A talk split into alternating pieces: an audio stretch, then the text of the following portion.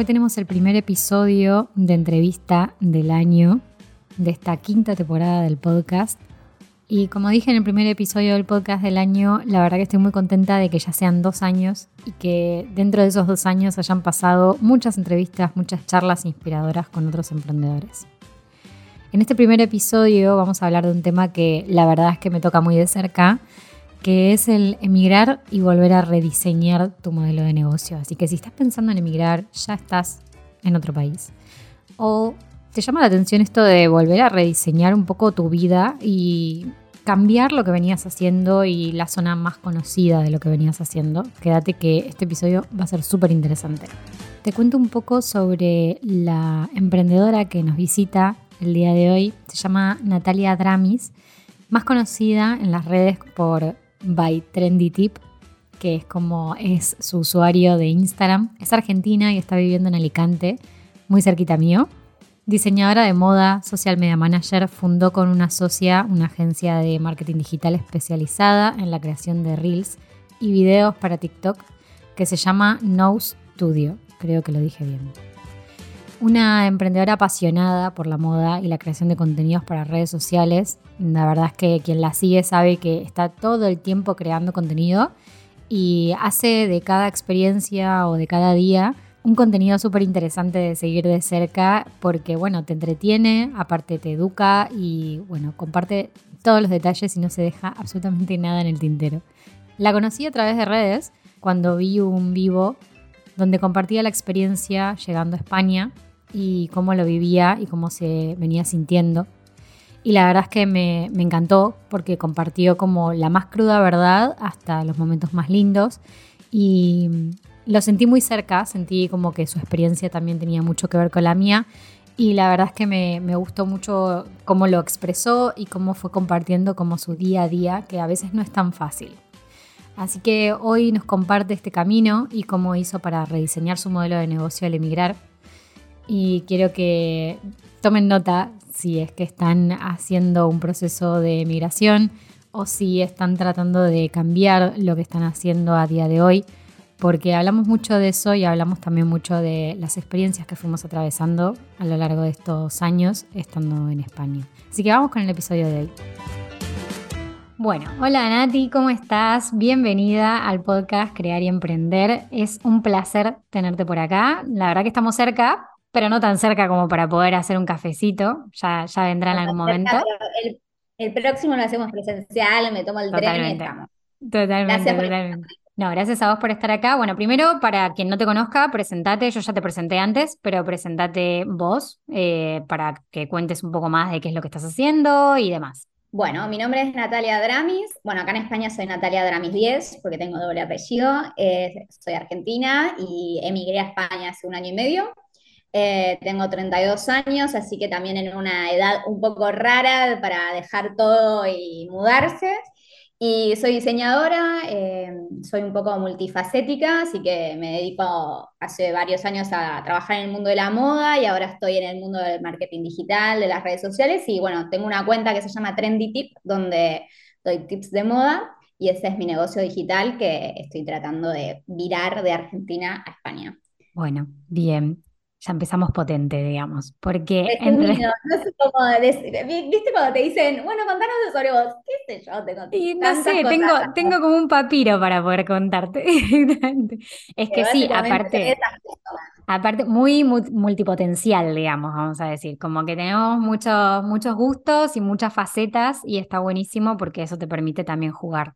Eh, bueno, viste que son distintas personalidades, tiene lo bueno y lo malo, o sea, yo hago un poco de todo, pero no mucho de, nada. Entonces, bueno, me gusta lo que es relacionado con el diseño y el arte, me gusta todo, así que en estos años he trabajado un poquito desde distintos lugares eh, en este sector. Está buenísimo, está buenísimo. Bueno, y hoy vamos a hablar de esto, ¿no? De emigrar y rediseñar el modelo de negocio, o sea, cómo llevarlo al otro lado del mundo, literalmente y, cómo volver a un poco a, reubicar todo eso que estabas haciendo y todo lo que estabas haciendo en Argentina, trasladarlo. Así que quiero preguntarte, como para, para empezar, para, ¿querías decir algo? No, digo que a una sociedad también muy diferente, porque venimos de Argentina, que Argentina tiene un poder emprendedor muy fuerte. Y acá es todo lo contrario. Entonces es muy difícil traer un negocio a, Europa en general. que, creo que es que creo que uno nos, nos damos cuenta cuando nos vamos también la cantidad de emprendimientos que tenemos allá, porque es como, todos emprendemos casi desde cero, porque de cero años casi, porque vemos a padres, abuelos, tíos, o sea, siempre hay alguien que está haciendo algo, o sea que un hobby se convirtió en un negocio, o que ya viene de arrastre de muchos años también de familia, o sea, creo que tenemos muy arraigado eso también porque, bueno, somos muy buscas en, muchos contextos y se necesita. Entonces es como que está, uno lo nota cuando se va, definitivamente. Ya han pasado varias personas por el podcast que, que opinan igual y, que siempre se repite esa frase. Y está bueno, está bueno también tenerlo en cuenta. Eh, pero bueno, entonces vamos a hablar un poco de esto, ¿no? De esta transición de Argentina a España. Primero, te quería preguntar por qué Alicante. Alicante, eh, bueno, principalmente porque mi hermana vive acá. Eh, es una ciudad económica en cuanto a términos de alquiler y traslados y demás. Tiene mar, es muy parecida a Mar. Bueno, yo igual, yo soy de Mar del Plata, pero viví los últimos años en Buenos Aires. Me gusta la ciudad, pero también el ritmo de la ciudad, no solo que me había cansado, sino que es, demanda dinero. O sea, no hay otra manera de verlo. Me mando un dinero, porque aparte tenés una posibilidad de planes y de cosas que, es muy difícil abstraerte de ese círculo vicioso de la gran ciudad. Eh, así que bueno, en principio vine acá como para instalarme, tener familia cerca, mi hermana, también después terminó viniendo mi mamá, eh, tener como un sistema de apoyo y después ver a dónde iba y nunca me fui. Eh, por situaciones económicas, porque conseguí un piso que me encanta y que me siento como en casa y es como que logré una estabilidad que no quiero poner en juego, em, no quiero arriesgarme, pero bueno, Valencia es ahí mi segunda opción. Así que capaz que este el año que viene me... En el plan. Bueno, ¿y qué te encontraste en España? O sea, ¿qué, ¿cuál fue el primer impacto? ¿Cómo fue esos primeros meses? Bueno, los primeros meses vamos a decir que es todo color de rosa, ¿no? Pero... Los meses me vine tipo Ricky Ford de vacaciones y dije, ay, no, yo voy a conseguir trabajo. O sea, yo ya había vivido en España en 2014 un año, en Barcelona, y me encontré con otra España completamente distinto. Esto de conseguir trabajo así ya no existe no solo porque hay una recesión, sino que aparte, obviamente yo vine con 24 años, donde te contratan para cualquier cosa, y no es lo mismo que venir con 32 años, con 31 años, porque quieras o no, eh, no te, o sea, si no tenés determinada experiencia no te llaman, o sea, no me van a llamar para un trabajo que es para un chico que recién sale del, colegio secundario, y tampoco te toman para un trabajo más jerárquico si no tenés la experiencia en, en España. Entonces estaba como una media rara, entonces me encontré con una España muy diferente a la que, a la que yo viví en el 2014 en Barcelona. Eh, pero bueno, nada, verano, vine justo en junio, así que esos primeros meses fueron un poco raros. Eh, fueron más de, vacación y de fluir, pero sí, básicamente yo pensé que iba a llegar y que iba a encontrar trabajo, aunque sea de cualquier cosa, como para no comerme ahorros. Y literal, en tres meses, o sea, yo empecé a trabajar eh, fines de agosto, y yo llegué en junio, mediados de agosto, por recomendación de mi hermana, porque justo una chica de una tienda se embarazó y justo se iba y justo necesitaban a alguien y yo entré recomendada. Pero si no, tuve dos entrevistas en tres meses. Dos. Claro, sí, muy, o sea, muy diferente, digamos. También es verdad que de Barcelona a Alicante, imagino que debe haber mucha diferencia en cuanto a puestos de trabajo, ¿no? O sea, la cantidad de puestos de trabajo requeridos debe variar bastante. También debe haber mucha También más la competencia, gente. sí. gente buscando y yo vine justo en temporada, Alicante es una ciudad como Mar del Plata, o sea, de, de veraneo, la temporada es muy larga, eh, porque empieza en abril, mayo y termina en octubre, septiembre, entonces hay muchos meses de temporada y yo pensé como, bueno, de una encuentro cualquier cosa. Y no, porque también me di cuenta que para los trabajos de cualquier cosa, camarera, recepcionista, vos decís, bueno, no sé, en un hotel, en una playa, en un chiringuito, no me tomaban, porque yo nunca fui camarera. Yo vengo de 10 a 8 años de experiencia profesional en Buenos Aires en una empresa, o sea, top, tope de gama. Entonces, claro, ¿quién me va a tomar acá de camarera si nunca fui camarera? Entonces, para ese tipo de trabajos no encajaba el perfil. Y para los trabajos, o sea, y para el perfil, digamos, de empresa donde yo trabajaba en Buenos Aires, acá en Alicante no existen, me tendría que ir a Madrid. Entonces estuve como un poco en un limbo hasta que entré en esta tienda de vendedora y bueno, trabajé de vendedora hasta hace muy poco. Bien, o sea, tu primer plan era encontrar trabajo, digamos, eh, por cuenta ajena, como se dice acá, eh, y de a poquito ir empezando también a potenciar el negocio desde acá, ¿cierto?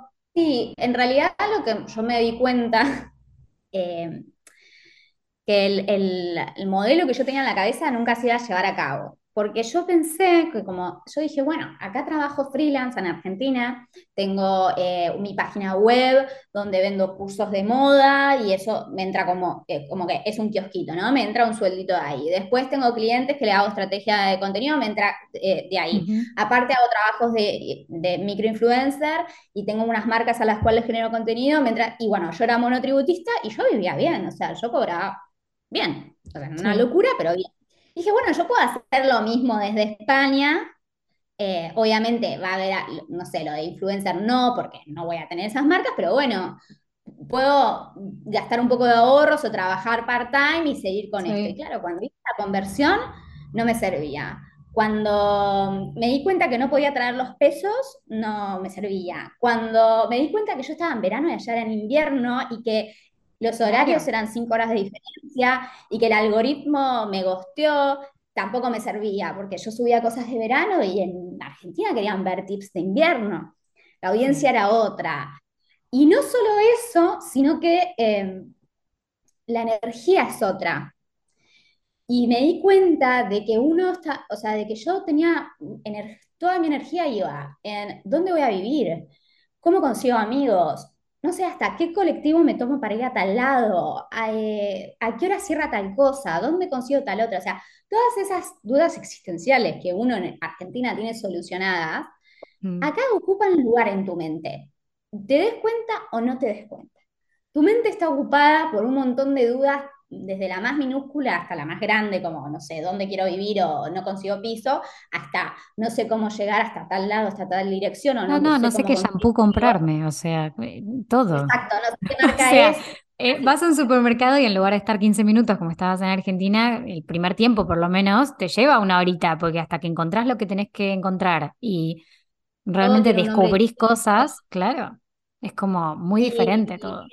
Me di cuenta que eso me drenó la energía por completo y mi trabajo requiere de, o sea, yo creo todo lo que vendo, todas las asesorías, los cursos, lo que sea, que, o lo que comparto que no vendo, mi contenido gratuito que mm. comparto, nace de mi cerebro, de mi creatividad y, de, mi de mi espacio, de mi, de mi mente libre, ¿no? Tal cual.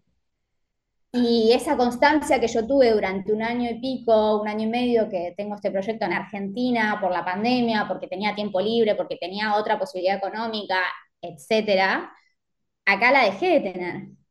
O sea, tenía que trabajar porque tenía que pagar el piso, me llevaba 40 minutos ir, 40 minutos volver, no tenía auto, no o sea, eh, no tuve esa eh, disposición tanto o de tiempo como de energía, ganas o de ideas, o sea, eh, porque mi energía estaba puesta en otra cosa. Recién ahora siento, después de un año y medio, que más o menos estoy amoldada y que podría realmente volver a la vida, entre comillas, que tenía en Buenos Aires.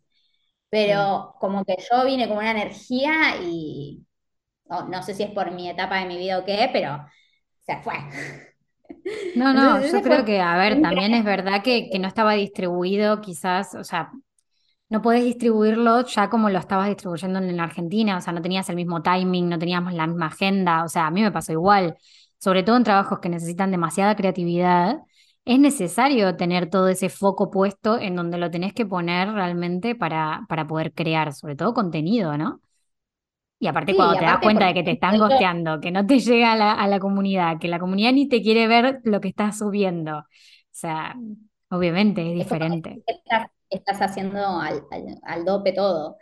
Y también, nada, o sea, hay una realidad que es que todos estos modelos de negocio digitales que tenemos nosotras se basan en generar una comunidad generar contenido gratuito, de valor, cosas que sumen, que aporten, Mm. pero después armar un círculo que haga que esa comunidad te compre algo. Porque si ese círculo no cierra, lo único que haces es contenido gratis y, y cómo haces para vivir de eso y para poder mantenerlo en el tiempo y ser constante. Y a mí me estaba pasando como que toda la parte de, de- de generación de contenido le ponía mucha onda, mucha onda, pero después no tenía visualizaciones o la gente que me veía no podía pagar euros, no tenía PayPal, eh, un montón de temas eh, financieros con Argentina y público español tampoco tenía. Entonces, eh, ese círculo que estaba hiper aceitado en Argentina, acá eh, no le, no le estaba pudiendo dar la vuelta. Bueno, de hecho todavía lo sigo trabajando. Sí, Eh, sí, entonces, sí. bueno, eso, eso fue lo que me encontré cuando vine con la idea de traer mi negocio acá y después dije, bueno, a ver, eh, no me voy a sabotear la experiencia, yo vine acá a largo plazo y si yo esto lo tengo que pausar y voy a trabajar, eh, no sé, seis horas en una tienda para pagar mis gastos y disfrutar del verano o de irme de viaje o de hacer lo que me dé satisfacción, lo haré y ya habrá tiempo para continuar con el proyecto, si, si bien sigo publicando cosas siempre, pero bueno, no tan enfocado en la escuela y todos los cursos y demás. Porque obvio, te requiere mucho tiempo. mucho. Eso te iba a preguntar respecto a, a la escuela, a los cursos y demás. Al principio seguramente seguías vendiendo en pesos para Argentina a todas tus clientas de allá. Sí, yo ¿Cuándo tenía, hiciste la transición o cómo tomaste esa decisión? Porque también es un tema, porque seguramente te sigan llegando consultas de tu audiencia de allá. sí, sí, es que en realidad las que, las que me consultan son de allá. Mm. Y las, las seguidoras nuevas españolas es más tipo, más de lifestyle, más de, de- de interactuar con videos de looks y tal, pero capaz que ni siquiera están tan en tema de que yo hago asesoramientos, porque tampoco es que hablo tanto como antes. Eh, porque ahí también hubo un break, porque yo en Argentina tenía un trabajo en el rubro de la moda, todos los días iba a ver marcas, estaba con telas, con dibujos, con cosas, todos los días tenía cosas para mostrar que eran muy interesantes. Y pasé a vivir acá y a ponerme el uniforme, ir a la tienda, a trabajar, volver de la tienda y entonces ya de por sí no tenía que compartir eh, salvo mi, mi, experiencia, pero no tenía que compartir eh, que sea propio de, del rubro donde cual, me sí, quería. sí, de, de tu día a día. Y yo me vine en fin de junio del 2021 y para agosto-septiembre dije, bueno, esto así no va a ser. Lo primero que hice fue cambiar la página comprarme un dominio.com porque yo tenía .com.ar. Dije, bueno, vamos a empezar de a poco. Me hice una web distinta, que sea .com, como para... Porque yo dije, bueno, voy a empezar a invertir en ads. Y después digo, ¿para qué voy a invertir en ads si todavía no tengo ni la pasarela de pago española, ni la página web con dominio.com, ni tengo, o sea, ni, esto, ni tengo una constancia de contenido? Eh, dije, bueno, tengo que cambiar un poco el mensaje que doy, el lenguaje que uso, ahora hablo mucho más neutro, si bien se me va a entonar Argentina en todo, tampoco te hablo tipo con tonada de, de, de vosotros, pero trato de usar palabras más genéricas, porque es que la verdad si no es imposible que un español te entienda lo que estás diciendo. Eh, y Sí, bueno, empecé en agosto, hay muchas cosas que son distintas, ¿no? O sea, en moda hay muchas cosas que se dicen diferente, entonces tenés que usar como esos términos que también tenés el otro público argentino que por ahí no entiende qué es lo que estás diciendo, entonces tenés que como ir de a poco. Ya, para que te des una idea, un día no sé qué dije, no sé qué palabra usé, y una seguidora argentina me responde, ay, vos sos de esos argentinos que se van a vivir a España y están tres meses y ya hablan de ti o de me flipa, de no sé qué. Yo, o sea, y, ten- y tenés todas las caras y digo, bueno, sí vivo acá, ¿cómo Y querés que claro, ¿qué hable? querés que haga? Sí, sí, tal cual. Aparte está dando en tienda también, te acostumbras mucho más rápido porque estás teniendo contacto. Porque una cosa es No, estar en he casa, trabajado meses y meses y meses eh, y hasta que me di cuenta que decía mal algo. Una vez una clienta yo le claro. decía, bueno, es precioso, lo puedes usar con unas chatas ahora en verano, no sé qué. Y me dice, ¿qué son chatas? Y yo chatas, ¿qué van a hacer? O sea, una sandalia chata. Ah, una sandalia plana, me dice. Y yo por dentro prendía fuego como, sí, una sandalia plana, señora. Es lo mismo que una sandalia chata. Bueno, ella no me entendía. Yo digo, uy, no, hace como siete meses que estoy trabajando acá y estoy diciendo chatas. claro. Y la mitad, La mitad no me entendió. Esas tengo miles. Esas, Eh, son entonces, buenísimas. bueno, lo primero que hice fue cambiar la web, em, cambiar eh, un poco la propuesta de contenido eh, y después, hará como siete meses, eh, viré mi plataforma. Yo tenía una plataforma que era argentina de cursos, que se llama Sí. Tienda eh, y la viré a otra que es más eh, enfocada a público LATAM, que se llama Wisbu, que ellos lo Ujú, que te dan es la posibilidad de cobrar, o sea, me cobran más comisión por cada venta, pero me dan la posibilidad de, de tener una tarjeta en Estados Unidos y cobrar, o sea, ellos te cobran en pesos, pero yo lo recibo en dólares.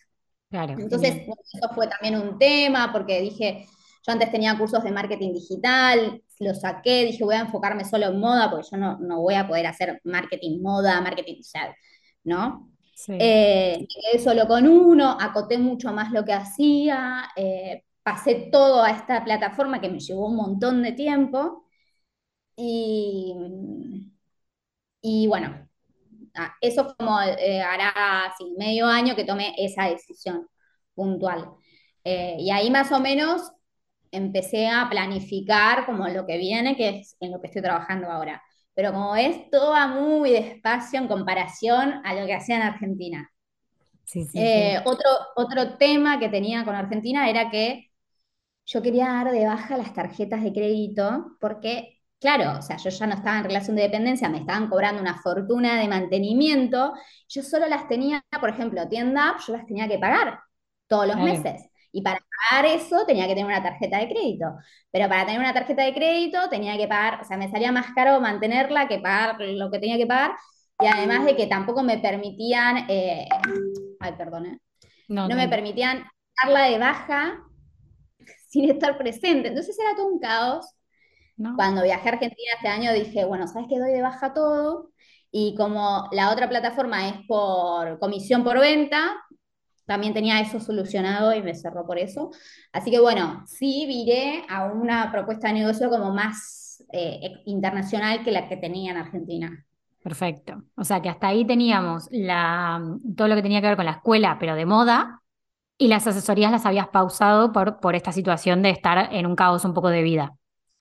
Sí, bueno, las asesorías eh, seguía haciendo algunas online cuando ni bien Sí, vine, eh, y alguna que otra presencial, pero bueno, lo mismo, todo esto requiere de alimentar el, el, el embudo. Si yo no hablo de moda y de asesoramiento todos los días, a mí no me cae ninguna consulta. claro. Yo tengo que todos los días estar haciendo historias de, che, yo hago esto, yo me dedico a esto, yo te puedo ayudar con esto, mira esto, esta noticia, mira esta nueva prenda. Y la realidad es que cuando vos trabajás, vas, venís, tenés, o sea, es muy difícil todos los días estar alimentando eh, el embudo para que te llegue una asesoría, una consulta. Entonces, eso es lo que me, me costó y me está costando ahora desde septiembre que estoy trabajando freelance, entonces estoy pudiendo un poco más, pero me costó muchísimo eh, seguir esa rueda. Y lo que también me pasaba mucho en Argentina es que tenía un boca a boca fluido, referidos, sí, acá no tengo. claro. Y eso me mató, o sea, el boca a boca me mató. De repente otra persona tiene otra experiencia porque viene y tiene un montón de amigos, un montón de conocidos y sí tiene un boca a boca y entonces capaz que vive otra experiencia. Yo no tuve. No, esto nos pasa a todos, a mí me pasó igual, o sea, tenemos, también tenemos que tener coherencia en el sentido, o sea, con- a conciencia en realidad, no coherencia, eh, el hecho de que nacimos ahí, entonces nos conoce mucha más gente de la que nos va a conocer acá, o sea, está claro eso. Y tenemos un recorrido, quieras o no, por más que no hayas hecho cosas en redes sociales anteriormente, pero el amigo del amigo del amigo siempre llega de alguna manera. Decía al principio que pues, es lo que más me, me partió en dos directamente. El hecho de que Argentina está lleno de emprendedores y España no hay nadie. Mm, España, todo, el mundo trabaja en una empresa para otro. Es muy raro ver un emprendedor que ni siquiera se llaman emprendedores, es un término que recién ahora se está empezando a escuchar en algunos máster, posgrado o mm, algo así, pero en realidad son como, bueno, empresarios. No existe el término emprendedor prácticamente. Y en Argentina sí, entonces yo, por ejemplo, siendo no sé, influencer, hago videos de looks o hago redes sociales, imagínate la cantidad de emprendedores que tengo alrededor que tengo amigas que tienen showroom, tengo amigas que tienen tal cosa, y todas necesitan a alguien que les ayude. Entonces, más allá de que yo tenía contactos, te rodeas de emprendedores que pueden consumir tu servicio. Y acá yo me rodeo de toda la gente que conozco, son argentinos que llegaron con una mano atrás, con otra adelante, que trabajan en un chiringuito, que trabajan de camarera, que trabajan en una tienda. Nadie es dueño de nada, la gente que yo conozco, y no sé cómo conocer personas que sean. Eso te iba a preguntar, una de las preguntas. Una de las preguntas que tenía anotadas, de hecho, era esto de si habías aprovechado o si habías encontrado en algún momento alguna comunidad de emprendedores, emprendedoras de acá de España, porque eso es, eso es una gran punta para poder empezar a conocer ese círculo, ¿no? Pero también es verdad, admito que cuesta bastante encontrar, o sea, hay algunas que están muy bien posicionadas eh, y que ya tienen una comunidad bastante grande, pero después cuesta encontrar localmente zonas donde poder contactarte con esa gente y empezar de a poquito, porque también hablamos diferente, venimos de una cultura diferente, por más que se parezca mucho a España, eh, tenemos costumbres diferentes, entonces ya el círculo de amigos tenés que como involucrarte. Y con todos los problemas que tenés cuando empezás, lo que menos tenés es para sumar más cosas. Eh, sí, a mí me, no, o sea, me resultó muy difícil. Es el día de hoy que me resulta muy difícil hacer amigos. Creo que amigos que me digas, tengo dos amigas que siento que son amigas, o sea, obviamente no como toda la vida, mis amigas de toda la vida, pero sí que son amigas. Ay, madre mía. Se corta todo ese Ahí. Es que, claro, me entra, no sé cómo hacer para... Eh, yo puse en modo eh, avión directamente, pero... Ah, listo. Vos la tenés más clara. Sí, sí, la pongo en modo avión porque ya sé que siempre hay alguien que te llama en el momento. Siempre. No molesta. No eh, bueno, retomando. Amigos. Una de las cosas que me pasa es que me costó muchísimo conseguir amigos de hecho, así, amigas, amigas que digas, siento que tengo confianza, creo que tengo dos, una que ahora es socia y otra que, ya nos conocíamos de Mar del Plata y que como que limpiamos acá. Y después tengo grupos de gente que salimos a comer, que hacemos cosas, pero que no son amigos.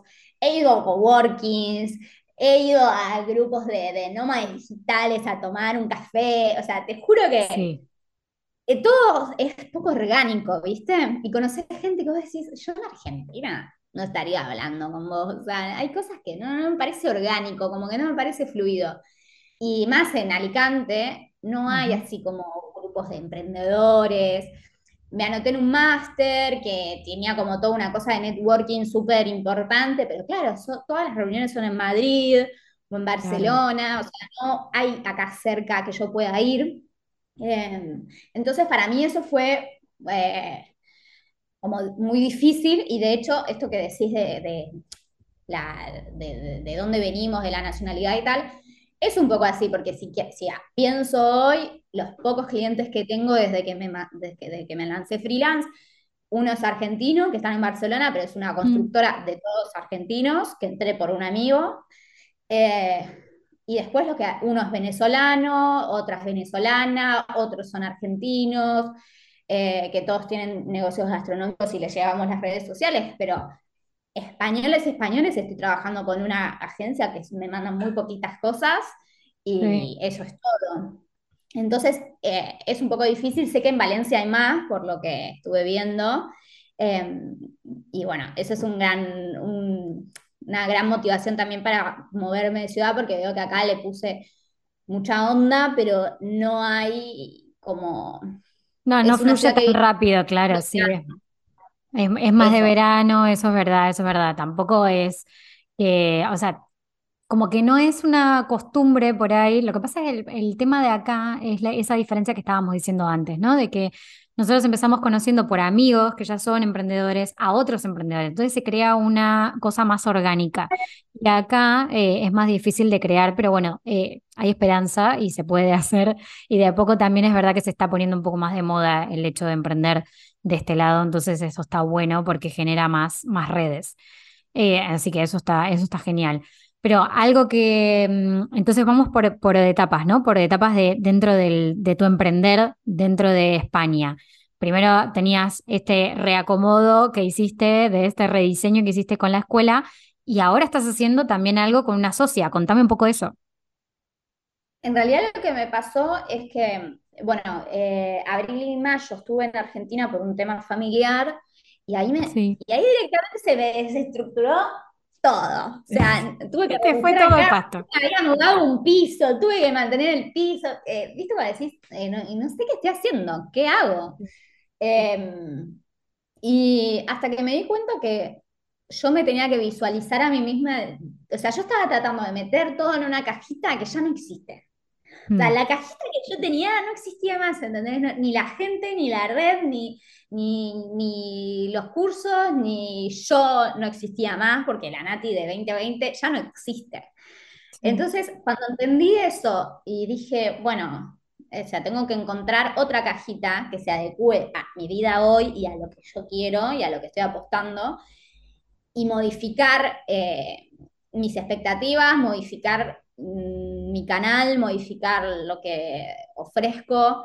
Em, y bueno, un proceso en el medio, también con el tema de los asesoramientos de imagen, si a mí me, me, encanta la moda, como que este, este último año estuve como, tengo como una dualidad, ¿me entendés? O sea, me encanta ayudar a los demás porque lo tengo innato, pero por otro lado, no me siento tan cómoda en la posición de decirle a otro qué ponerse y qué no. O sea, es como que ya no me salía tan naturalmente. O sea, yo te puedo decir lo que a mí me hace sentir genial y los, tips que yo uso y el estilo que a mí me gusta mostrar y compartir eso. Y, pero ya el hecho de autonombrarme asesora de imagen, no sé si va más de la mano con lo que quiero hacer. Capaz, sí, obviamente siempre voy a estar relacionada con la moda, pero capaz más desde encontrar tu estilo propio, desde, eh, no sé, jugar con los colores, como más desde una cosa de, de, de, la creatividad, de expresar la personalidad, que tanto desde el asesoramiento de imagen, ¿no? claro, sí, sí, este como hubo un cambio también completo en ese sentido. forma, no sé, no, yo creo que es algo mío, porque eso siempre estuvo, pero de repente yo ya no me veo tan conectada con eso, entonces eso también como que empecé a armar esta cajita nueva y yo estaba trabajando en Carolina Herrera como vendedora y, viste, cuando no, no me gustaba nada, no me gustaba nada. Y no, no por ser vendedora, sino porque la, la, firma, la gente, mi jefa, el trato. Y dije, bueno, yo voy a renunciar y yo voy a hacer freelance. Y yo voy a tener clientes y yo voy a volver a tener la vida que quiera. Y renuncié sin nada y literal, o sea, sigo, sigo sin muchas cosas, pero fue hace poco, pero septiembre tuve, no te puedo explicar la cantidad de entrevistas que tuve ese mismo mes que yo decidí y que me dije a mí misma, yo voy a trabajar de esto. Y me empecé a, a, interiorizar más en, cómo visualizarse uno mismo, empecé a tener herramientas sobre ese tema em, y aplicarlo en el día a día, porque si bien yo todos los años hago un vision board y ya vengo hace muchos años que pongo objetivos y quieras o no, cuando vos escribís los objetivos del año, te estás visualizando en lo que querés lograr. Hace muchos años que hago eso, pero capaz que era algo del 31 de diciembre y del 1 de enero, ¿entendés? En cambio ahora estoy como aplicando un montón de técnicas en la vida diaria y, reformateando lo que quiero. Así que bueno, nada, eh, renuncié me asocié con esta chica que es amiga mía, que ella ya manejaba algunos clientes. Y, bueno, estamos trabajando juntas en algunas cuentas y por separado en otras. Y bueno, obviamente mandando currículums, hicimos una web, estamos generando contenido también para ese canal, tratando de atraer público a ese canal, que es otro trabajo más. Eh, es muy reciente porque lo lanzamos el mes pasado, pero bueno, ahí va, va queriendo. Bien, bien. Entonces, e, en este momento tu negocio personal y por otro lado también la, agencia, ¿no? Exacto. O sea, lo que estoy planteando es, por un lado, seguir con el Instagram de moda y cursos de moda, que ahora lo ideal sería en enero ya poder estar lanzando eh, unas guías eh, de tipos de cuerpo y, bueno, de cómo em, adaptarlo a tu estilo. Eh, y, y, después la parte de la agencia.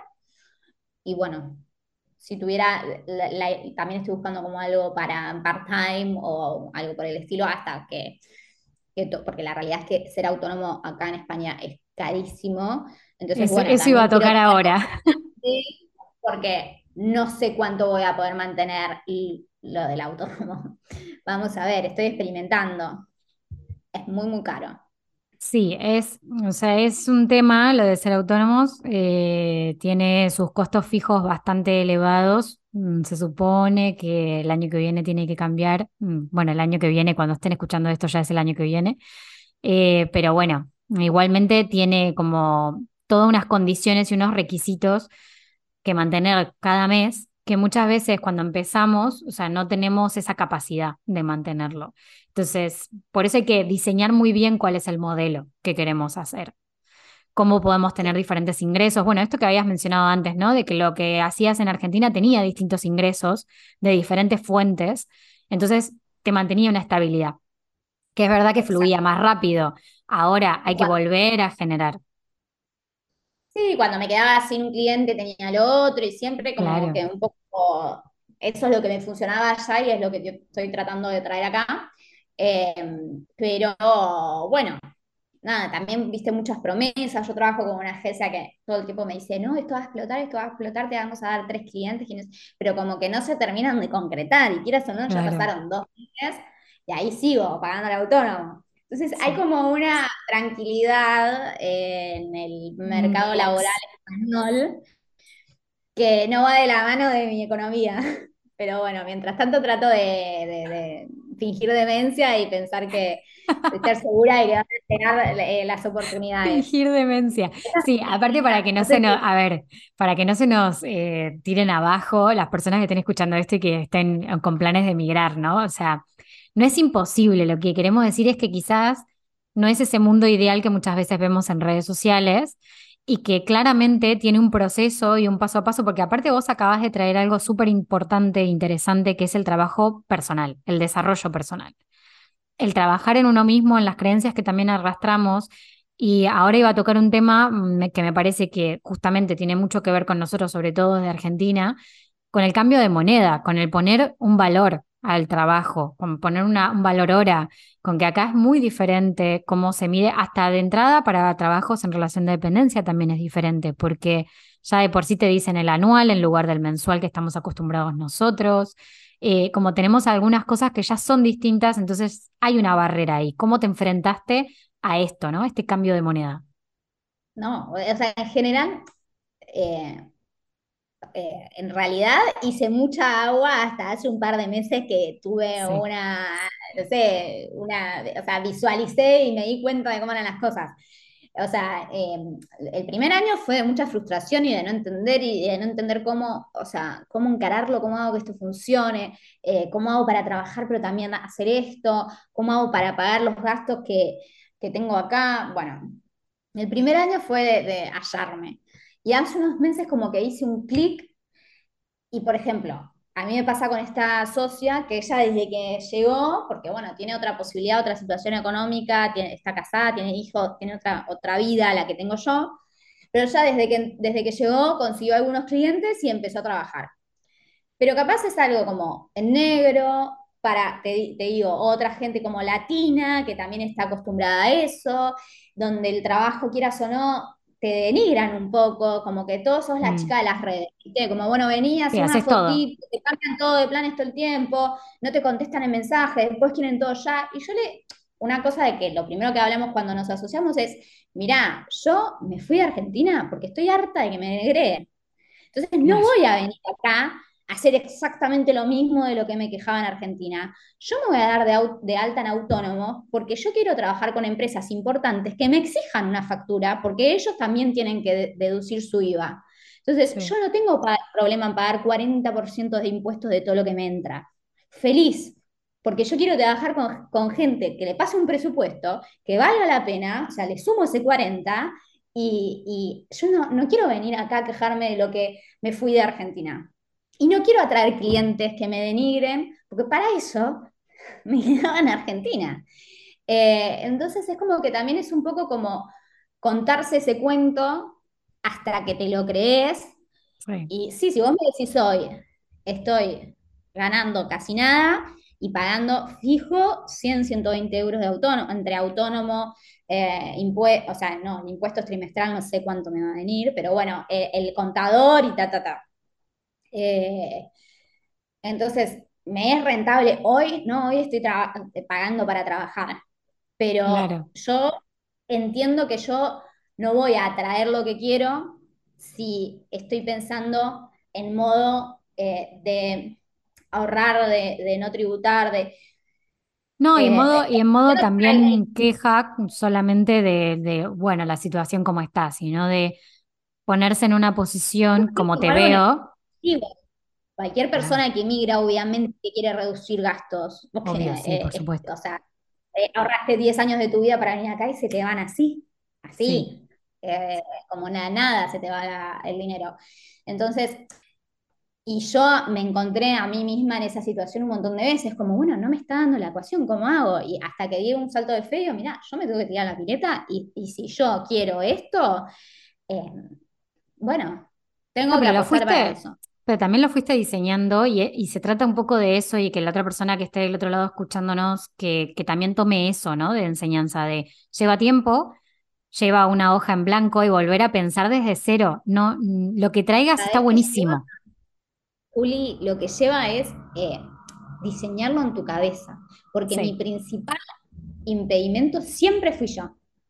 O sea, yo vine con las mismas herramientas que hace un año y medio, eh, con los mismos ahorros que hace un año y medio, tranquilamente, o sea, tampoco que soy Ricardo Ford, pero yo vine con ahorros. O sea, yo podría dedicarme a hacer freelance y vivir unos meses de ahorros en pos de, eh, o sea, porque es, era lo que había planeado. Ahora bien, llegué y me dieron tanto, o sea, tuve tanta inseguridad que yo dije, yo o sea, yo sé que hace un montón de tiempo que estoy ahorrando para venir, o sea, la plata está para gastarla en esto, ese era el plan, pero llegué y yo no la quise gastar, la quise seguir ahorrando, tenerla ahí por las dudas, y empezás mm. con las historias de otros, lo que le pasó a otros, vas y gastas en euros y pensás en pesos y pensás en todo lo que te costó ahorrar ese dinero, y, yo era mi principal eh, impedimento.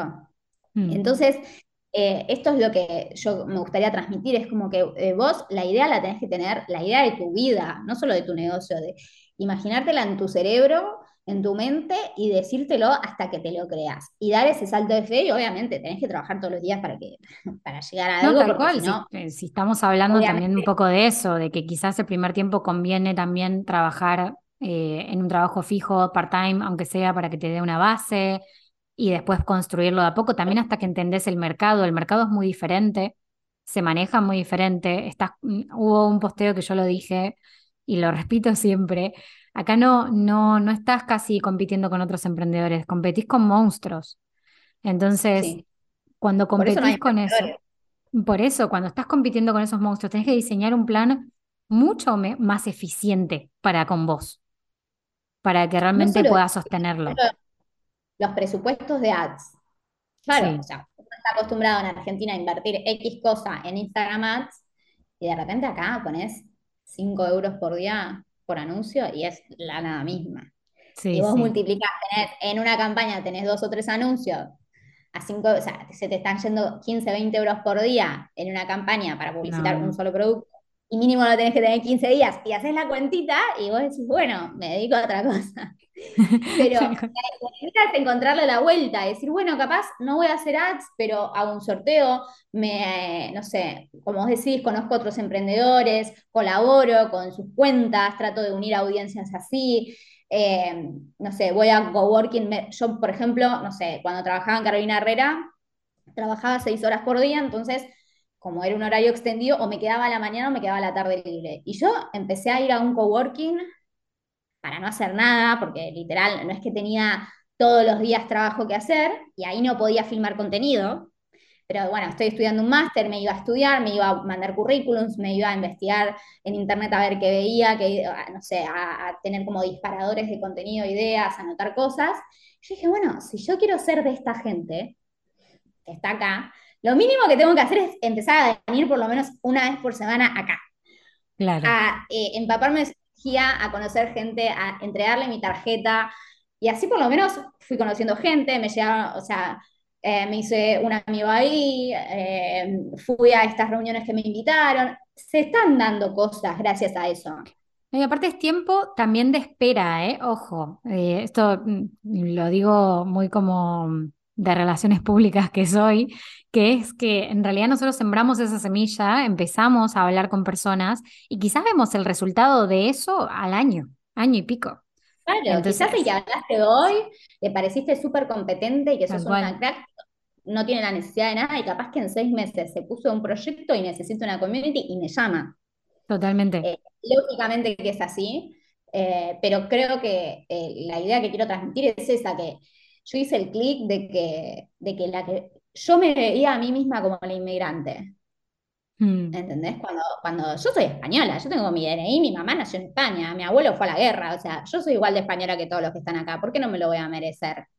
¿Por qué sigo pensando que soy la Argentina, que tengo que venir a lavar copas? Que no tiene nada de malo lavar copas, pero es como ese impedimento mental que me, que me decía a mí misma. No, y que lo puedes conseguir, que realmente puedes conseguir lo que te propongas y que puedes también construir un poco lo que tenías allá, trasladarlo, pero va a necesitar otra estructura porque es otro el contexto.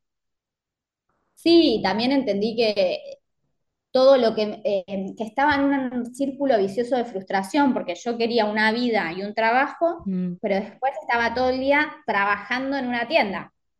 Claro. Que, se iba toda mi energía, mi tiempo, no todo mi tiempo, pero casi todo, y mi energía entera. Y digo, bueno, o sea, si yo quiero esto, si yo quiero esto, o sea, si yo quiero esta vida o trabajar de esto, tengo que tener tiempo libre. Está bien, quizás no están tus posibilidades no trabajar de nada, pero mínimamente o tenés un part-time o trabajás los fines de semana que acá se paga más y en la semana estás libre, pero también creo que yo me autosaboteaba esa, eso. ¿Por qué? Y hermana, si vos querés A, pero haces B, ¿cómo vas a llegar? Claro, es muy difícil, sí, es muy difícil. Eh, entonces, el tema de no autosabotearse la experiencia es clave. Mm. Como entender eh, qué límites ponerte para realmente pasarla bien y, no estar con expectativas que no se van a cumplir. Porque eso es muy difícil cuando uno emigra. No, y buscar también gente que, esté un poco en la misma para poder hablarlo, para poder conversar de estos temas y, y, para poder también apoyarse, porque esto que vos decías de ahora estás con esta amiga trabajando y que ella ya tuviese algo construido y que vos de a poco también vayas haciendo tu parte, está bueno porque podés tener a alguien más con quien charlar de, esta, de estos temas, 100%. Espectacular. No solo eso, sino, por ejemplo, ella ahora se fue de vacaciones, yo la curo, después yo me quiero ir de mm. vacaciones, ella la curo, que eso es algo en el rubro redes sociales que no se puede parar nunca. ¿Y qué pasa cuando yo me quiera tomar vacaciones? Eh, ¿Quién publica? Entonces, está bueno encontrar aliados. Eh, eso es súper, súper importante. Y también como, bueno, yo hice un poco cuando te digo que hice este clic de imaginarme a mí misma, estuve todo el primer año como bollando, no encontraba un piso, no encontraba habitación, no encontraba dónde vivir, viste, ya cuando no tenés, más para los que creamos contenido, que es todo muy aesthetic, si vos estás en una habitación sin luz, sin balcón, eh, no tenés un lindo piso, no tenés una linda pared, no o sea, ¿cómo querés que cree contenido para este mundo de las redes sociales? sobre todo en moda, escúchame. Sobre todo. O sea, 100%. Tenés que estar en nivel Pinterest, como mínimo. Y bueno, el primer mes fue, y yo soy, amo la arquitectura, amo el diseño. O sea, para mí yo ya estaba, eh, eh sufriendo. Y en febrero, eh, marzo, se me dio la oportunidad de alquilar un piso que, viste, bueno, ese es perfecto, o sea, eh, es barato, esto, lo otro, o sea, e, el único que vi que podía pagar, lo alquilé. Y, y bueno, dije, bueno, voy a, lo tenía que amueblar porque no estaba, y ahí todos me dicen, bueno, nada, pones una cama que te sobra ahí de, sofá, eh, una mesa que juntás de la calle, pi, pi, pi, y ya está, no es necesario amueblarlo. Yo, no, es que otra vez me estaría autosaboteando. Entonces digo, sí, no me compré el sillón más caro, la mesa la encontré en la, calle, el mueble y la tele lo compré usado por dos mangos y lo pinté, o sea, no es que soy millonaria, pero puse un poco de mis ahorros para tener un lugar creativo, un lugar que me inspire, que me siente a, ver, a la computadora y diga, che, se me ocurren cosas, me veo trabajando acá, me visualizo a mí misma todos los días trabajando remoto para una empresa europea, generando marketing digital y cosas así. Porque si estás en un lugar oscuro, feo, que no tenés un espacio, que no tenés un escritorio, que no tenés una mesa, que no tenés intimidad, que no tenés silencio, ¿cómo vas a crear?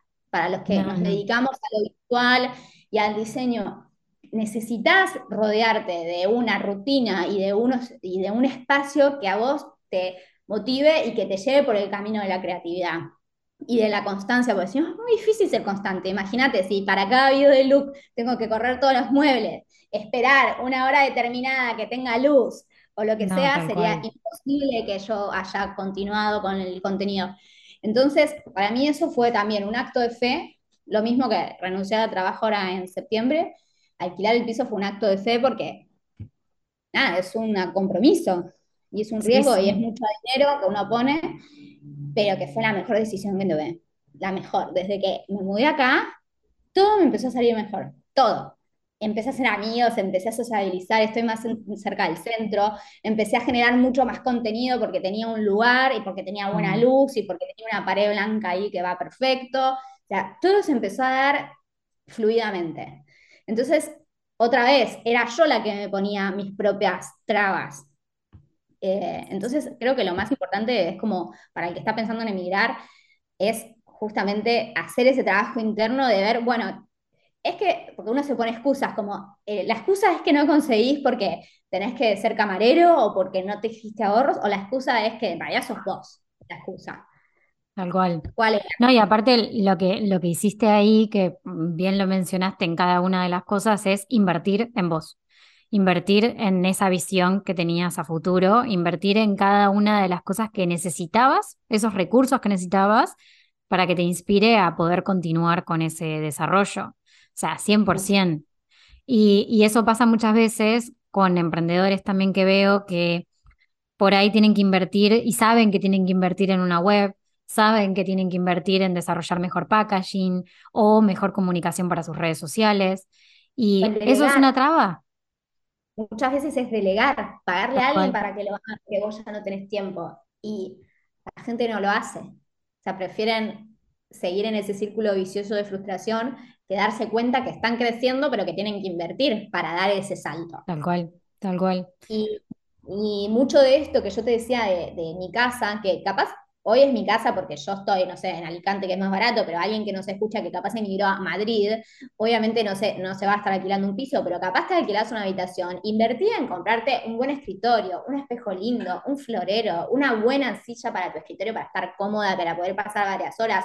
O invertí en comprarte un ordenador, que a mí también mm. me pasó cuando me, me compré mi primera MacBook, que fue hace un par de años, fue en Argentina mi mamá me terminó diciendo, Natalia, ¿vos querés trabajar de esto? Y literalmente tu ordenador tipo parece que va a despegar del, ruido que hace cada vez que lo prendes. ¿Cómo vas a ir a ver un cliente? O sea, tenés que comprarte un ordenador si quieres trabajar desde el ordenador. Y fue como, bueno, tenés razón, voy a alargar los dólares, me voy a comprar el ordenador. Pero fue también un salto de fe, como invertir en uno. Y, por ejemplo, los muebles que yo tengo y demás, que algunos los compré usados, los pinté, no sé, al mueble de la tele les compré unas patas doradas por Amazon, se los puse, pero esos muebles estaban en mi vision board de, de principio de año. Yo tenía como, me había armado como mi casa, yo no tenía casa y era un problema para mí porque no tenía ni habitación, no encontraba un lugar. Yo dije, bueno, yo me voy a armar como, voy a idealizar y voy a visualizar la casa que quiero, donde yo voy a ser freelancer y donde voy a ser exitosa. Y puse las sillas de un color, la mesa de un color, esto que, o sea, el empapelado que tengo de un color, eh, el mueble con estas patas. Y cuando me mudé dije, bueno, no me puedo comprar este mueble, claramente. Pero me voy a comprar uno Wallapop por 30 euros y lo voy a pintar del color que está en, en, mi, en mi collage y le voy a poner las patas de doradas que tiene el mueble de mi collage, y acá está materializado. Y es como que todas esas cosas son las que te van llenando de confianza de decir, Eso, lo estoy creando. Sea tu casa o sea un escritorio o un rinconcito de tu habitación. Esto se lleva a cabo, eh, o sea, no importa la escala. Es como que te estás autoconvenciendo de que estás logrando lo que visualizaste. por más que sean cosas materiales, Mm. es mega importante Sí, para mí, por sobre todo menos. rodearse de lo que para uno es belleza, creo Bueno, yo. yo soy visual, yo soy diseñadora, para mí, o sea, lo visual es todo. Quizás para otra persona, no sé, me escucha un ingeniero, le da igual, no sé. No, no, pero Pero para lo que cada uno es, o sea, tal cual, o sea, cada uno tiene su propia definición y también tiene su propia, su propio collage, vamos a decir, en la mente de lo que quiere. Entonces eso está buenísimo. Me parece que es un muy buen consejo, sobre todo que este episodio va a salir a principio de año. Entonces esto está bueno para quien nos esté escuchando en ese momento o en el momento que se esté. Si querés proyectar algo sentarse a realmente hacerlo, o sea, hacerlo real en algún momento, pero tenerlo como en vista, porque si no también uno va un poco a la deriva, ¿no? Sobre todo con la cantidad de cosas que hay que hacer. Me lo puse en- de fondo de pantalla en, en el móvil y cada vez que agarro el teléfono yo veo la vida que quiero tener, cada vez. O sea, y es como un mensaje subliminal que todos los días se me mete un poquito más Ujú, adentro de la cabeza.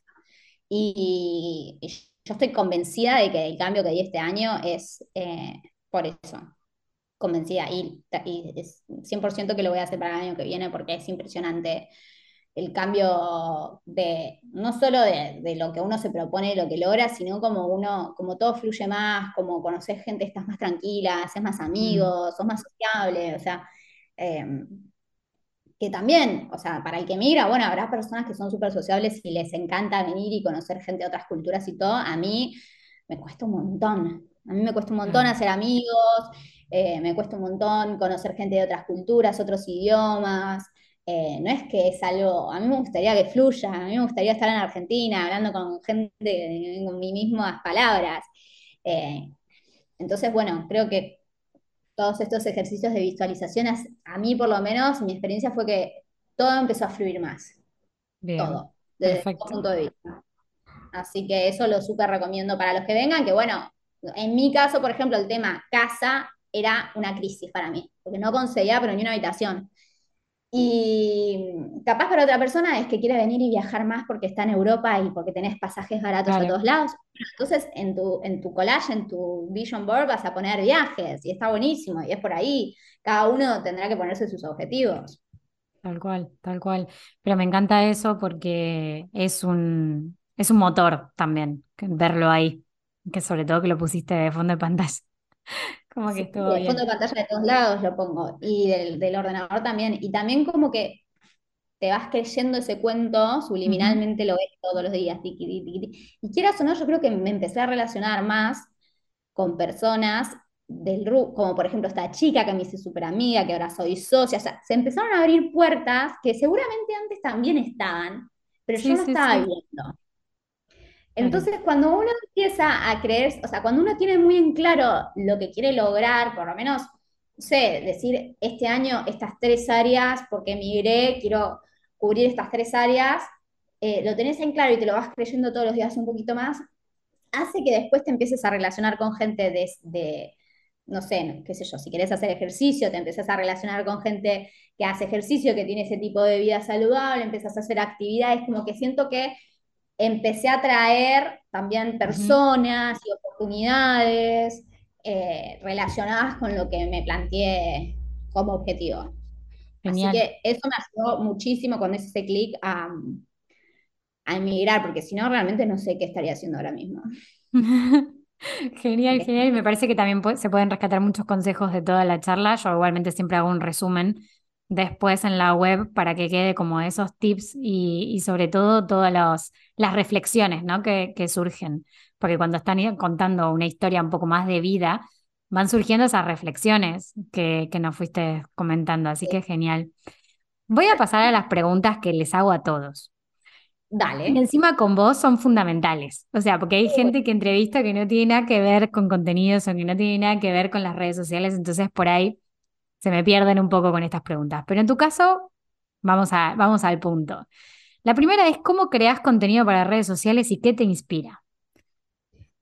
¿Cómo creo contenido en cuanto a mate, o sea, en cuanto a equipo? Ahora mismo creo contenido con un trípode, un aro de luz, eh, tengo un microfonito que la verdad nunca termino usando y el móvil, que tengo un iPhone 12 Pro.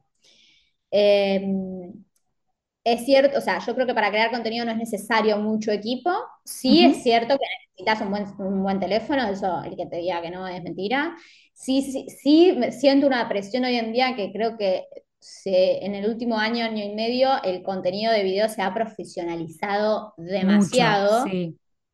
Y yo veo que mi material a veces está muy, se queda atrás. O sea, las transiciones, el audio, la idea, como que va bien, pero la ejecución no, no compite, o por lo menos con lo que veo acá en Europa. Entonces, bueno, probablemente el año que viene invierta en algo nuevo eh, de equipo. Pero bueno, básicamente contenido genero todo material de video prácticamente, eh, formato reel o TikTok o llámalo como quieras, eh, con el móvil. Eh, y después en cuanto a las ideas, depende un poco, yo normalmente, yo estoy mucho tiempo en redes sociales, la realidad es esa, porque me gusta y por trabajo. Entonces, lo que hago es ir guardando todo lo que yo veo que me gusta de gente que sigo, lo guardo, lo guardo en carpetas, por ejemplo, poses, transición, música. Entonces, yo ya, cuando quiero, cuando yo ya tengo una idea, pero me falta la música, eh, me fijo en la carpeta música. Cuando no tengo ni idea qué hacer, no sé, me fijo en la carpeta transición y digo, bueno, mira este video que creativo, lo hago, capaz que es un video de maquillaje, pero yo lo hago, la misma canción con una transición, con la misma transición, pero de look. Bien. Entonces siempre tengo cosas a mano, eh, no es que la inspiración llega por arte de magia. Y después lo que sí hago, ya sea en una libreta o en Asana, yo uso mucho Asana, que es como, bueno, básicamente una aplicación eh, que lo puedes usar desde el ordenador o desde el móvil, para hacerte listas y bueno, para trabajar remoto y tal, pero lo puedo usar cualquier persona. Me armo listas con títulos. tres ideas para tal cosa. Que de hecho es como ahora estoy empezando a trabajar con los clientes. Yo a los clientes les armo una sana, le pongo contenido de diciembre, contenido de enero, contenido y yo le pongo títulos. Una vez que el título está aprobado, le escribo un copy y le escribo y le pongo una música. Una vez que eso está aprobado, filmo el contenido. Claro. Eh, y, bueno, y hablo de lo, que el copy ya está aprobado, ¿me entendés? Como que ya está toda la idea hecha. Pero sí soy de hacerme mucha lista de cosas que me parece que pueden servir. Y bueno, cuando tengo tiempo las voy haciendo y las voy tachando, la verdad. A veces tengo más constancia, a veces menos. O sea, no soy regular, como si era en Argentina. Acá no. Pero bueno, todas las semanas subo dos o tres videos, eh, seguro. Perfecto, perfecto. Me van geniales las, las ideas también para las personas que se quieren empezar a organizar en esa parte. ¿Qué es lo que más te funcionó hasta ahora en redes sociales? Lo que más me funcionó es aliarme con otras cuentas. Eh, bueno, a ver, cuando yo empecé fue justo pandemia, hice sorteos, sumaba mil seguidores por sorteo, una locura. Eso no existe más, nunca existió, existió solo en la pandemia. Pero ir a un restaurante, etiqueta, o sea, todavía me acuerdo. Cuando empecé, eh, no sé si la conoces a Nati Simons, ella emigró a Barcelona. Sí, sí. Que es ideal para este podcast. Eh, que nosotras no nos conocemos, nos conocemos por redes sociales, pero somos muy parecidas, tipo, las dos nos llamamos Nati, las dos hacemos moda, somos diseñadoras. Y, mm, ¿cómo es? Eh, ay, se me fue lo que te estaba Las colaboraciones, lo que decía ah, Bueno, entonces en la pandemia yo empecé y Nati Simon había subido una receta de focaccia. Imagínate, nada que ver con nuestro rubro, no era moda, no era nada. O sea, dijo, hice esta focaccia, miren, esta es la receta. Yo la hice, me quedó tan rica que la compartí. Y dije, chicas, esa es la receta de Nati Simon, no sé qué, la etiqueté. Y ella me reposteó. Y ese día subí 150 seguidores, que para mí era una locura en un solo día. O sea, me levanté al siguiente y dije, ¿qué pasó? Así. por una Cada lugar que voy es etiquetar, no sé, restaurantes, marcas, paso por una, un escaparate, me gusta algo, saco una foto, lo etiqueto, o hacer vivos o este tipo de, colaboraciones con, con, vos o con otras cuentas, ya sean ah, eh, del mismo rubro, pero bueno, lo normal siempre sería que compartan la audiencia o el público al cual yo me estoy enfocando, eh, pero eso es lo que, lo que más me sirvió en cuanto a gratuito para tener más alcance y también para hacer más conexiones o nutrir más eh, lo que yo publico, porque si no es como que al final a veces uno se repite mucho. Eh, si tuviera que elegir una cosa, sería esa. Perfecto. Sí, las colaboraciones en ese sentido está buenísimo porque te, te compartís un poco un pedacito por lo menos de la audiencia y también a veces pasa que empezamos por un tipo de acción o una publicación y después a los seis meses realmente te llega alguien que te llegó de ahí, que, que, nada, que vos ni, ya ni lo tenías presente y que fue una colaboración que, que salió orgánica. A ver, está bueno. lo que yo digo es, es algo que está al alcance de tu mano, es algo gratuito. O sea, vos vas a cenar a un lugar y lo puedes publicar siempre y cuando esté más o menos, o sea, no sé, yo subo cosas de lifestyle y, cosas, bueno, eh, va como alineado con mi, con mi contenido, por ejemplo, compartir en un restaurante. Y yo no sé del otro lado, capaz que no me sigue nadie, o capaz que se recontraviraliza lo que sí, o lo que hago, y me siguen 100 personas. Entonces, es algo que está al alcance de mi mano, que es gratis, que no pierdo nada, y a mí me ha resultado un montón. Eh, y después otra cosa, antes de, me acabo de acordar. Eh, también por Belu Barrae, que me decía, vos tenés que hacerte TikTok. Yo, yo, pensaba en tener otra plataforma más y mi cerebro sí, mm. Yo no voy a tener TikTok, no tengo ni tiempo para respirar, voy a hacer más videos para TikTok. Me hice TikTok y literal, cuando uno tiene un poco de constancia ahí, todo, o sea, todas las métricas están en positivo. Mm. Todas las semanas me llegan seguidores. Un, un video por mes se viraliza. O sea, es como una fuente no exorbitante, pero constante de audiencia. Un poquito, a veces poquito, a veces un poquito más, pero eso también me sirvió mucho este último tiempo para mantenerme, porque obviamente mucho público de argentino me está dejando de seguir, por esto que te digo de que es otra temporada, de que ya quizás no se siente tan identificada. Eh, y TikTok me ayuda por lo menos a mantener siempre el número o crecer. Sí, tal cual, conseguir ese, sí, eso está bueno, porque mantenés un poco el alcance y también incorporás alcance a comunidades que quizás de otra forma no llegás, porque son otro tipo de plataformas. Te va a mostrar a gente que no sabe que existís, a diferencia de la Instagram. Entonces, eso está muy bueno, porque eh, incluso tenés nuevo público que también te va a comentar cosas distintas, capaz te escribe, te da nuevas ideas, o sea, está bueno nutrirse de, perfiles diferentes al que estás acostumbrada. Genial, genial, buenísimo el tip. Y la última pregunta, si podés comentarnos cómo te organizas en tu trabajo, semanalmente, mensual, si usas herramientas. Sabes que en este podcast hablamos mucho de productividad porque yo ayudo a emprendedores a organizarse. Entonces, claro, hablamos mucho de estas herramientas claves para poder organizarse y tener cierta eh, productividad diaria sin pasarse, digamos, para el otro extremo, ¿no? Pero hacerlo lo más simple posible y que sea funcional. Entonces, ¿cómo te organizas vos? Yo me organizo, eh, a ver, ahora estoy, bueno, cuando trabajaba y, aparte tenía proyecto era un poco caótico, y eso mm. también no lo recomiendo porque eh, vos puedes estar a, dar el 150% todo el tiempo, pero en algún momento te vas a quemar. Y después vas a estar tres sin publicar nada. Y eso no es lo que queremos. O sea, no, no, me sirve a mí trabajar de lunes a viernes ocho horas y después sábado y domingo en mi proyecto. Yo necesito tener fin de semana. Eh, ahora que estoy freelance, trabajo de lunes a viernes. Bueno, los sábados publico a la mañana eh, historias y después en general trabajo de lunes a viernes. Trato de ponerme horario, eh, que normalmente empiezo a trabajar a mitad de mañana porque a la mañana entreno. O sea, que me lo armé como para trabajar un poco más tarde, pero empezar un poco más tarde. Y mi gran aliado es Asana, que a veces es un poco difícil de explicárselo a los clientes chicos que tengo acá. O sea, yo me organizo todo por Asana, pero el cliente no, no interactúa con la aplicación.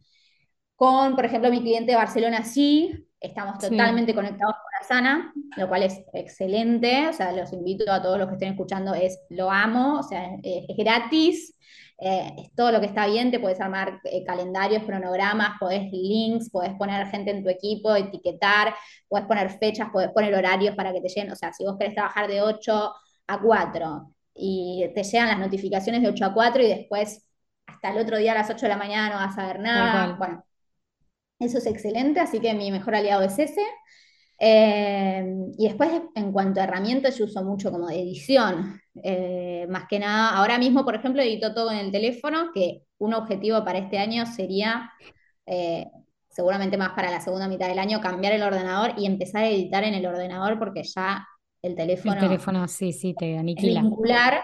lo cual es muy difícil porque yo, por ejemplo, todo el contenido de Reel, que es todo el contenido, lo tengo que subir desde el teléfono, no tengo la posibilidad de hacerlo desde el ordenador mío y de todos los clientes.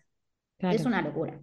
Después uso muchísimo Drive, eh, todo lo que sea Google Form, Google Sheet, el Excel, o sea, yo no uso ni Word ni Excel ni nada, uso todo de Google porque vos lo podés, eh, eh, lo podés compartir con otros equipos, todos pueden modificar los archivos en simultáneo, entonces me parece como mm. una cosa del futuro que por qué no utilizarla, hermosa. Y después, nada, pago algunas suscripciones de edición. uso mucho Canva, la verdad, que igual soy diseñadora, pero es que es más rápido, mucho más resolutivo. También tengo equipos de trabajo, entonces de repente con mi socia vamos diseñando en conjunto, ¿entendés? Si yo tuviera que abrir un Illustrator, diseñarlo, guardarlo, un drive, que ella entre, lo descargue, no tiene lógica. Em, pero básicamente me organizo de eso. Y después en cuanto a los tiempos, eh, me pongo las tareas que tengo que hacer, por ejemplo, Hoy en día con clientes no tengo tanta carga horaria porque tengo pocos, pero después me pongo tareas mías eh, como si fuera un trabajo. Sí, tengo que mezclar un poco lo personal y la profesión. Como si fuera mi trabajo. Eh, así que me lo tomo así. Me lo pongo en Asana y voy haciendo, voy cumpliendo y cumpliendo tareas, haciendo como el Perfecto, perfecto. Todas las preguntas respondidas muy bien y con mucha información aparte, así que genial. Nati, la verdad que me encantó que estés con nosotros acá. Bienvenida a la comunidad del podcast porque ya sos parte. Contanos dónde te pueden encontrar. Yo voy a dejar todos los enlaces, pero contanos eh, dónde te pueden encontrar, por dónde te pueden contactar si quieren crear contenido también con vos o si son una marca y quieren hacer alguna colaboración también. Perfecto. Bueno, me pueden encontrar en Instagram como trendy-tip eh, ahí en mi biografía van a encontrar el link que los redirecciona a todo, pero bueno, en mi web es bytrendytip.com y la web de mi estudio es nosestudio.es. Perfecto. Así que, pero bueno, nada, lo mismo, entran a mi perfil y ahí los redirecciona absolutamente todo. Tengo mi LinkedIn, mi canal de YouTube, o sea, te, mi TikTok, tengo tantas cosas que no sabría por dónde. Y aparte el año que viene no sabemos si por ahí hay más, así que vayamos directamente a un sitio y que se pueda redirigir. Tal cual, tal cual. Bueno, gracias por todo, gracias por ser parte, por compartir toda tu historia también. Espero que hagamos otro episodio cuando pase más tiempo también para que nos cuentes cómo seguís rediseñando todo, todo esto. fin del, año que viene, vamos a ver qué cosas cumplimos. Me parece genial. Me gusta, me gusta eso.